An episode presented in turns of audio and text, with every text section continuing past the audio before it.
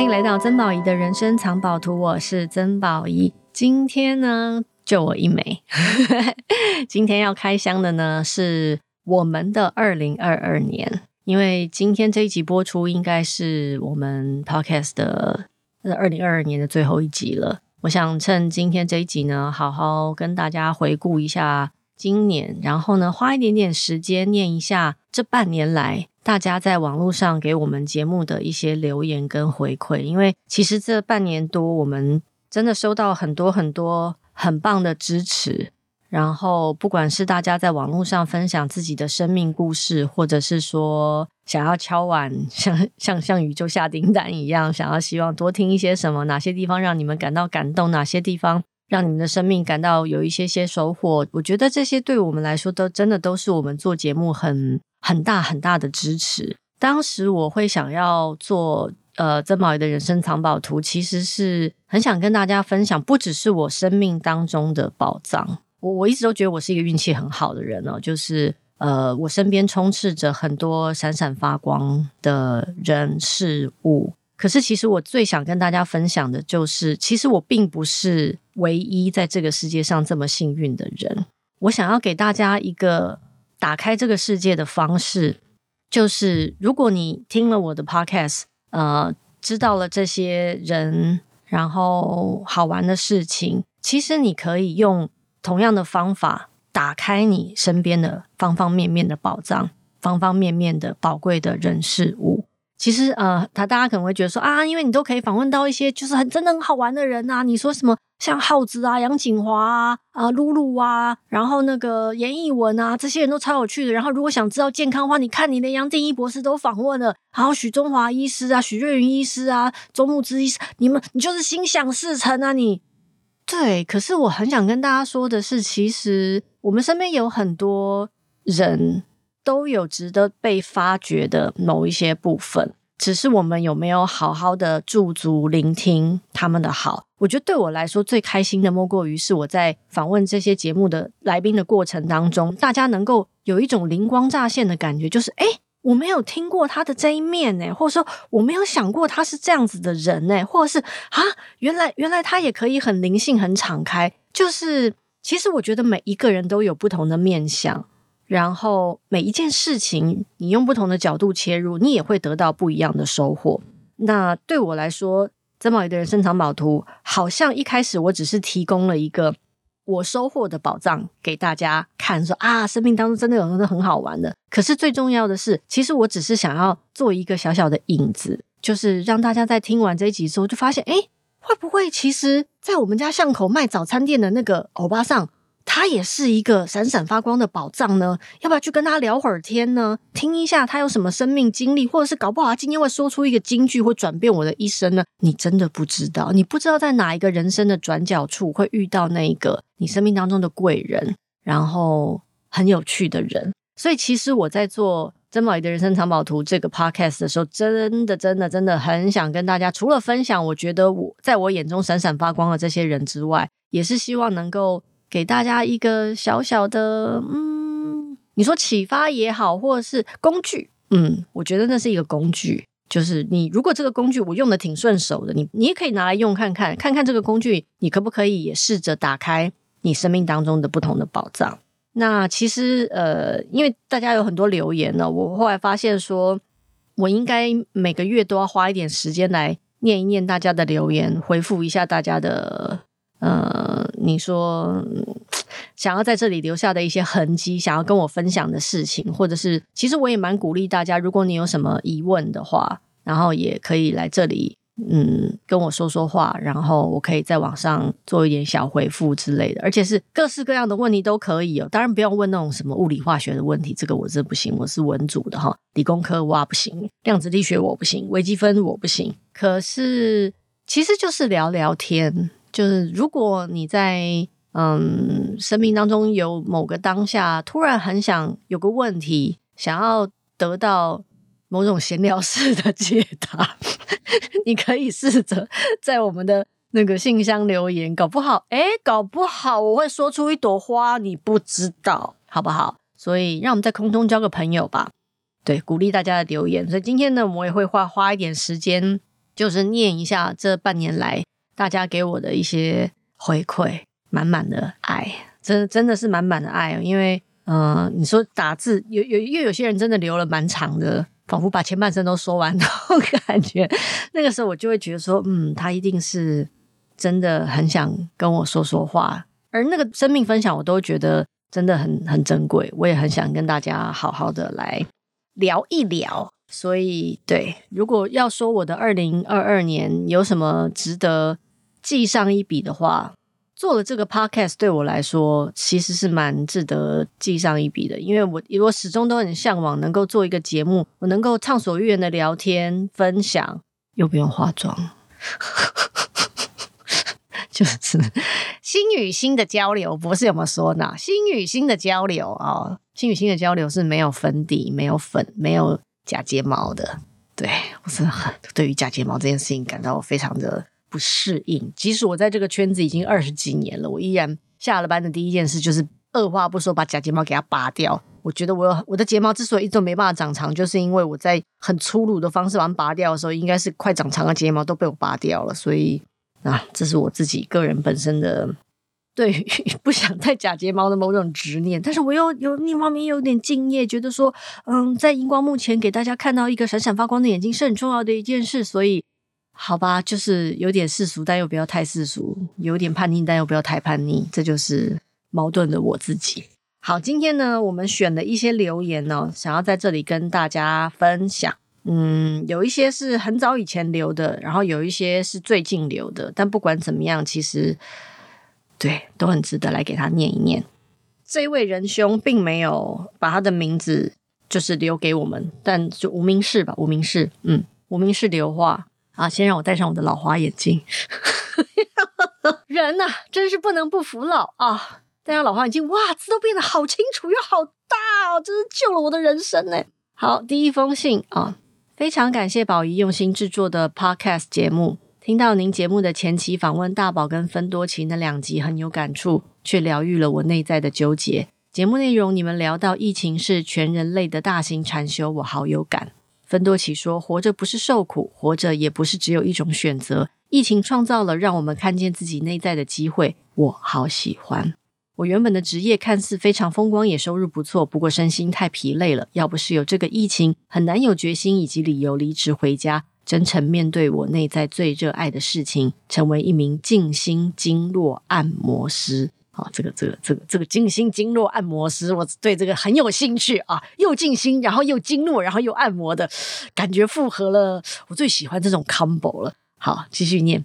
疫情让我因祸得福，这三年我回到内在，过得宁静满足，也因此我的生活其实不太受到疫情的起伏影响。身边人一开始不能理解我为何放弃高薪，选择到劳力的工作。我其实也常常纠结，自己做这个收入完全不对等的工作会不会饿死？这到底是不是对的路？我们活在物质世界，很难不落入用金钱、地位去衡量一个人的标准。但回家将近三年，我能好好的陪伴孩子长大，陪伴另一个灵魂茁壮，并运用所长照顾一家老老小小的健康，我是有福之人。这几天一集又一集的听下来，我居然逐渐放下那小小的纠结。这三年的我内在的强壮，让我不曾因转职而匮乏过啊。特别想写讯息感谢您访问这么多有趣的人，你的访谈让我觉得原来我不孤单。谢谢宝仪，我也谢谢你诶。就是嗯，你说我在做这个 podcast 的时候，心里面有没有一点点想要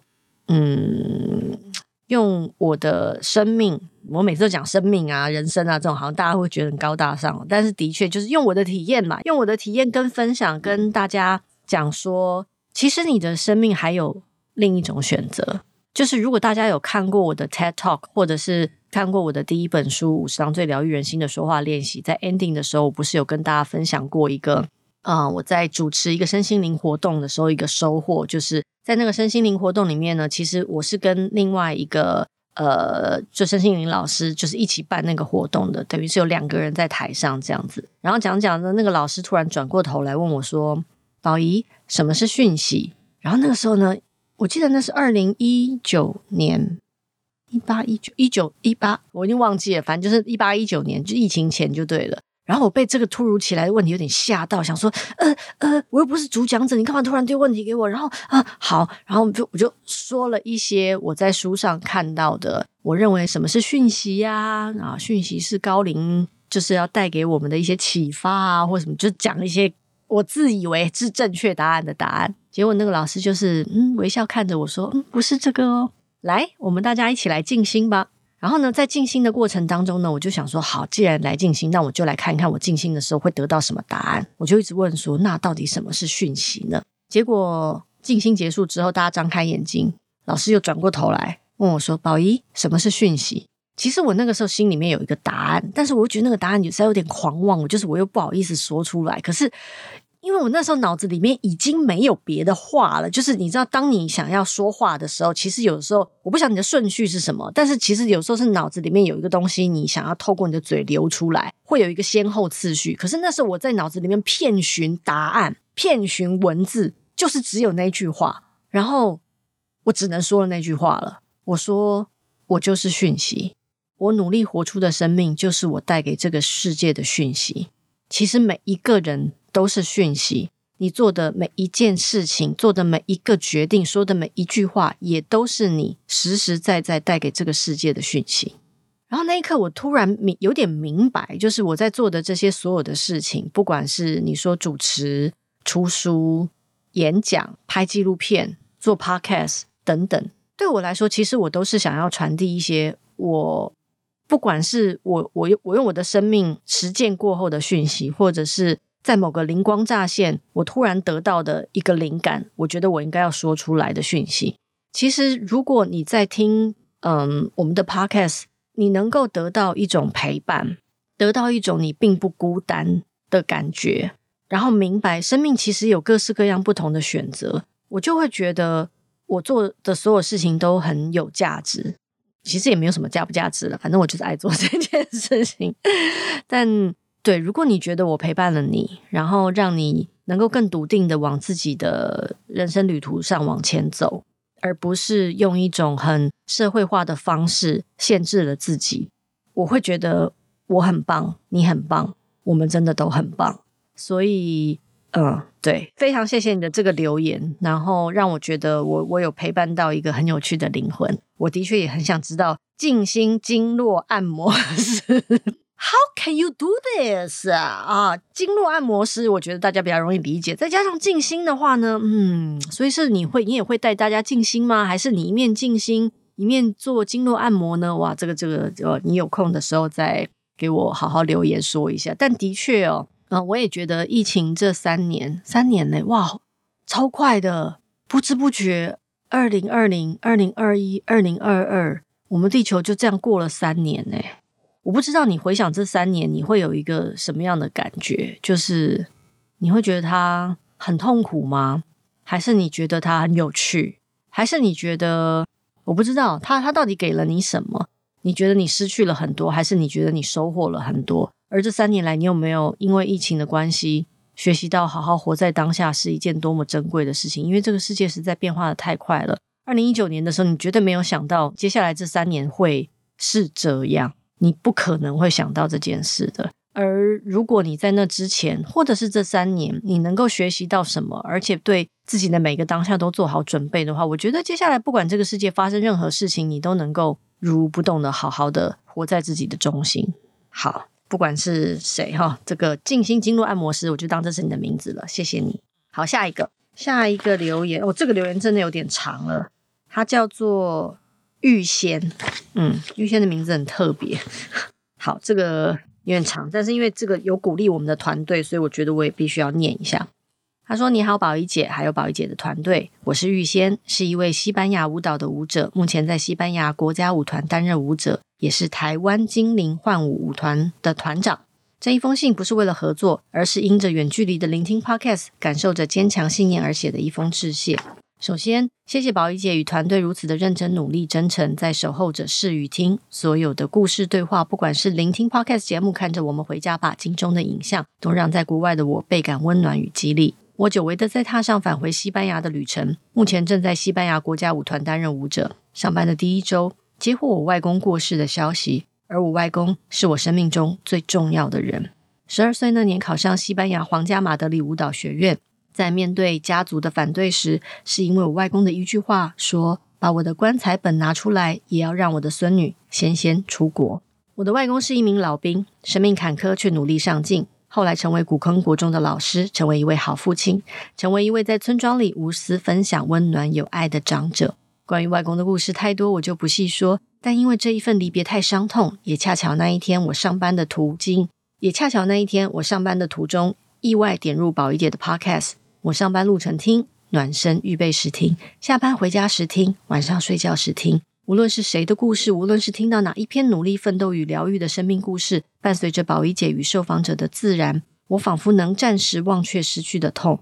即便醒来的我，或者是深夜独自一人坐在沙发的我。面临失去的悲痛，仍无法自拔。但我意外的却能够借由宝仪姐的 Podcast 节目，让我重拾一份温暖，短暂远离悲痛，勇敢面对现实。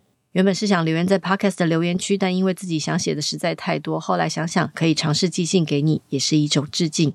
生命确实有许多无法掌控，却是一条无止境在学习的旅途。我很难想象。仿佛可爱的忘记了那年从十二岁独自出国留学，没有电脑、网络、没有手机视频是如何熬过来的。仔细回想，当时就是写着日记，努力跳舞来忘记自己想家、孤独的日日夜夜。而如今，我从未想过再次踏上的旅程，仍旧写着日记，努力跳舞，却多了一份温暖且坚定的陪伴，就是曾宝仪的人生藏宝图。也因此想好好的写信，也谢谢宝仪姐与所有的幕后团队，无论在 Podcast、视频节目，都让在异乡的我，又或者我们，深感一份关于家的温度。对于此刻与未来的激励，对于迷茫的向前的力气，还有勇敢前进生命大小事的探索。谢谢你，谢谢你们，祝平安喜乐，玉仙。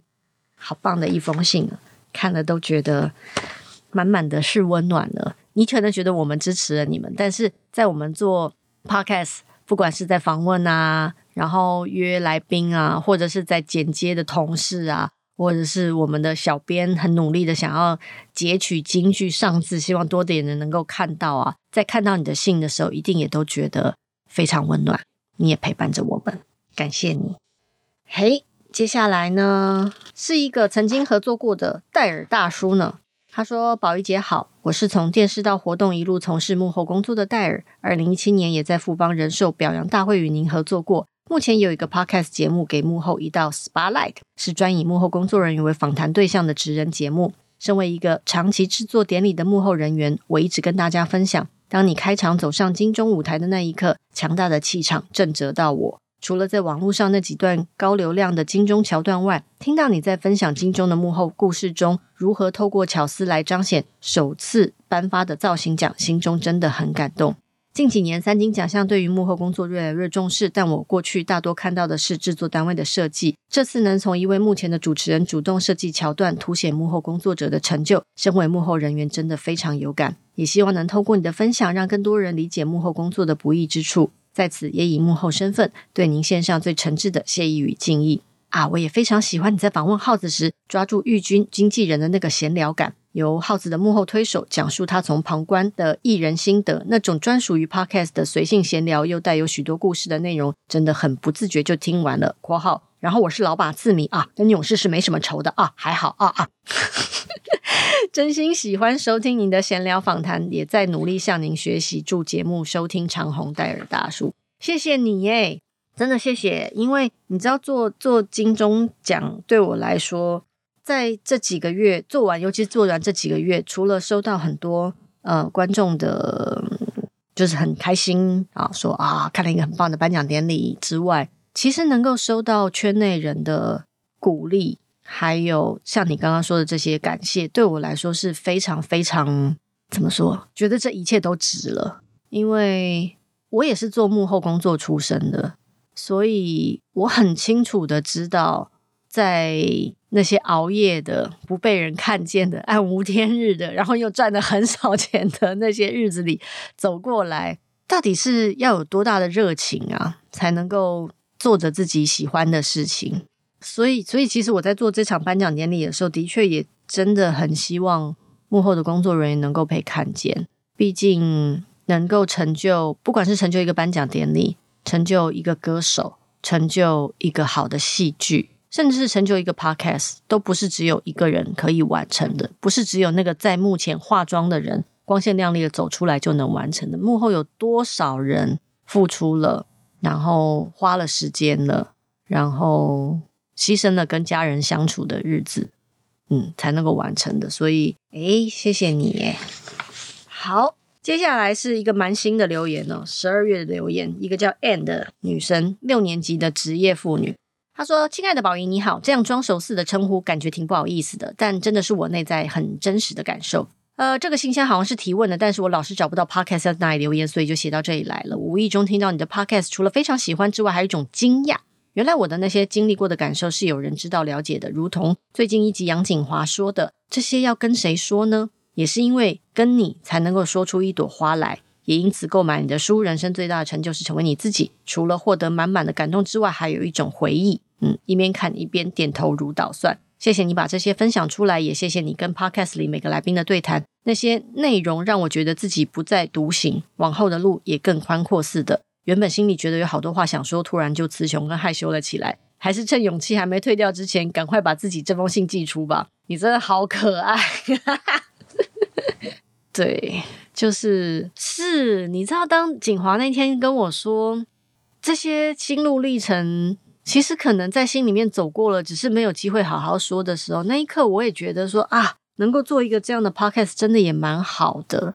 就好像我心里面有很多生命当中的感动啊，或者是热情啊，我也想要找一个地方好好安放他们。于是 podcast 好像就成为了一个小小的天地。让我跟我们这些来宾能够收藏这些不知道流到哪里去的情绪，还有满满的爱，还有收获啊，还有这些分享。分享完之后，大家就发现，对，其实我也是这样走过来，只是我没有办法很好的说清楚。然后突然有个人可以帮我说清楚了，然后我心里面那个东西就有地方可以安放，可以有条理的归类建档，然后我就可以 move on。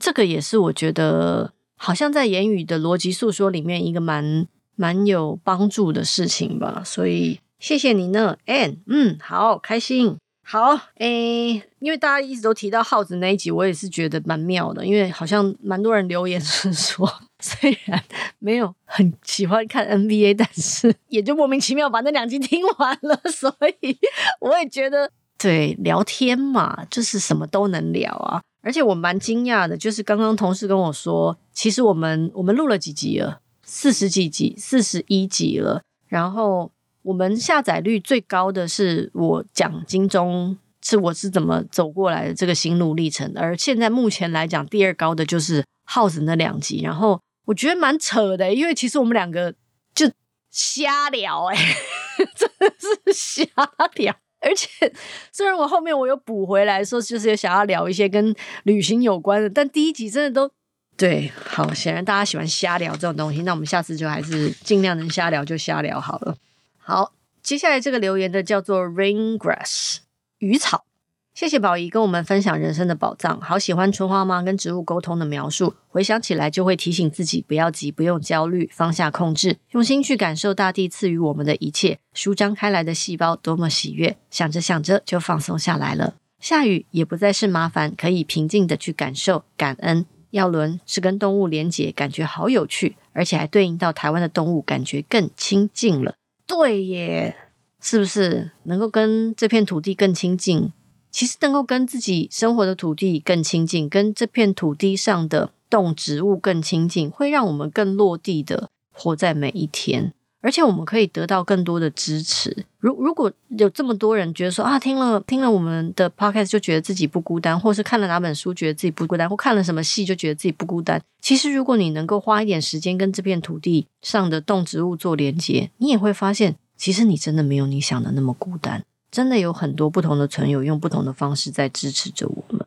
好，哦，天蝎小猫在九月的留言。他也想推荐影集给我，他说《秘密森林》真的很好看。对，其实韩剧那那一集其实收听率也很高。我发现我只要自言自语，大家都蛮喜欢的哈。《秘密森林》真的很好看。半剧案我想推荐给宝仪，刑案侦讯室 Criminal 有英国、法国、德国、西班牙各三集，你一定会很喜欢。你真的会猜诶，我都看完了。对，我是真的很喜欢。因为我以前就是很喜欢这种办案剧，所以 CSI 有没有？CSI 的 Vegas 从以前到现在，我基本上能看的都看了，然后以至于我总觉得 Vegas 死了超多人的，就是又看太多的 CSI，就就是 你知道，有时候看戏就是想说一集四十五分钟，然后得到一个就是一点点悬疑，一点点办案，一点点人性，然后。如果那个案子能够解决的话，又得到一点点疏解，就是所以这种刑事办案，就是每一集一就一集一个故事，这种就是很轻松的可以看完。对，你推荐我已经看过了，看来我们是同一种人哦。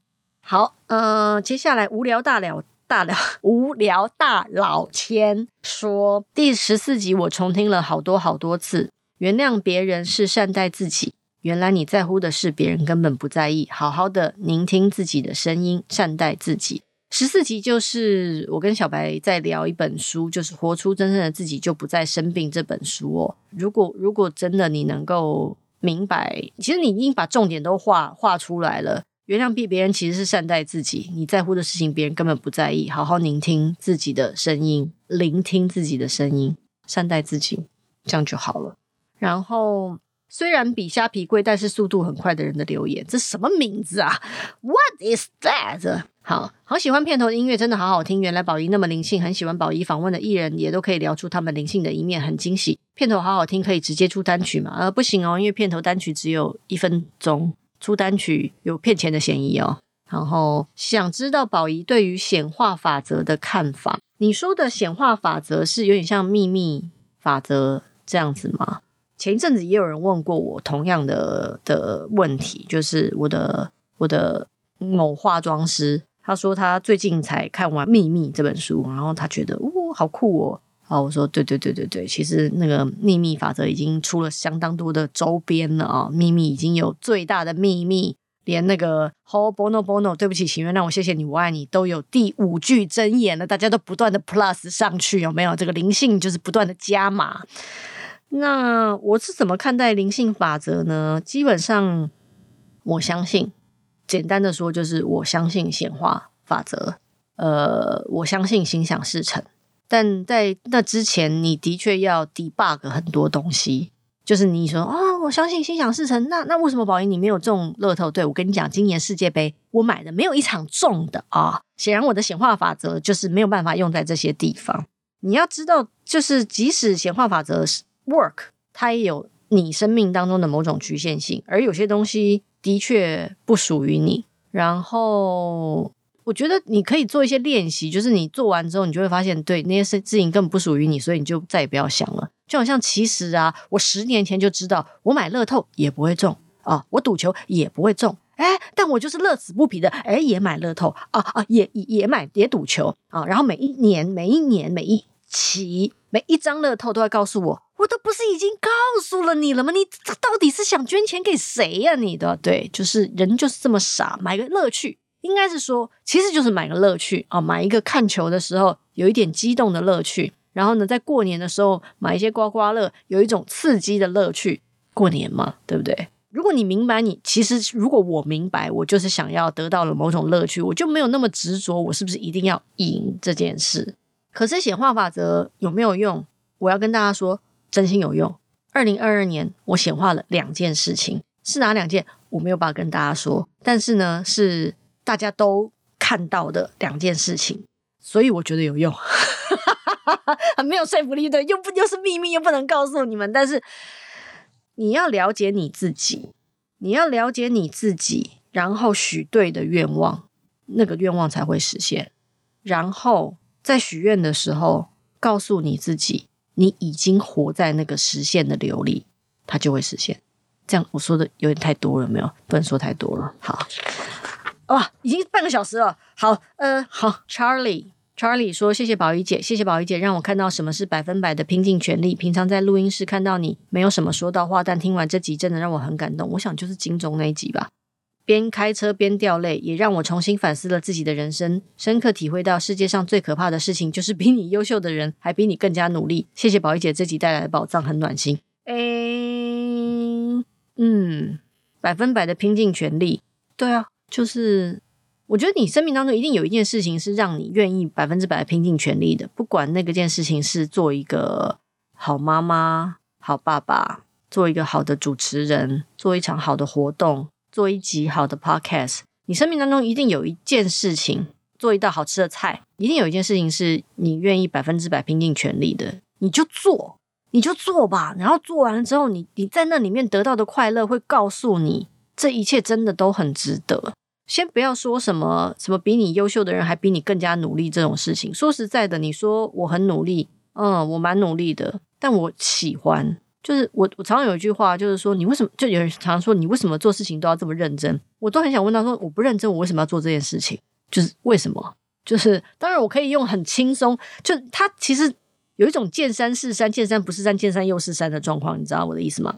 就我以前会用一一股蛮劲在努力。然后很想得到某个结果，然后有一段时间呢，又很觉得自己应该要云淡风轻，就是啊，人生这一切浮云都是虚的啊，名与利都是空啊，我就是好好的过好我自己了。但是到现在，我觉得我又进入到另外一个境界，就是我还是可以很努力啊，因为我觉得它很好玩。我想知道我努力过后会变得怎么样，而且努力的过程当中，就是我会得到很多乐趣啊。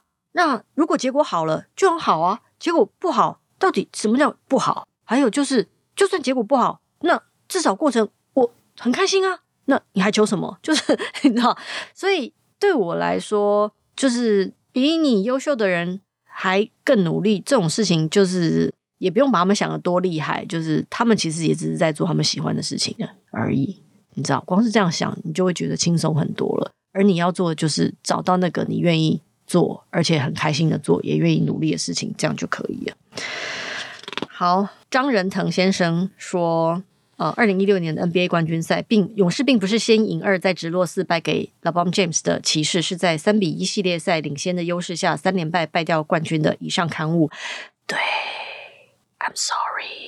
反正我那个那天那那一年已经气到，就是对我只活在我自己的世界里了。好啦，反正呢，就是想要在二零二二年的最后跟大家说声谢谢，谢谢大家，谢谢你们的收听，我们节目才能够继续做下去。然后谢谢你的留言，让我们知道，诶，我们节目是有人听的。然后我希望你们也能够成为这个节目的一份子，就是留言给我，问问题也可以，跟我聊天，然后让我们这个节目除了我能够到达的地方之外，还能够去到你能够到达的地方。好不好？那最后当然已经过了圣诞了，就祝大家新年快乐吧！新年快乐！嗯，既然我们刚刚聊到了显化法则，在新年的时候想一想，二零二三年你想要完成什么事，然后一生悬命的去完成它吧！祝福大家，拜拜。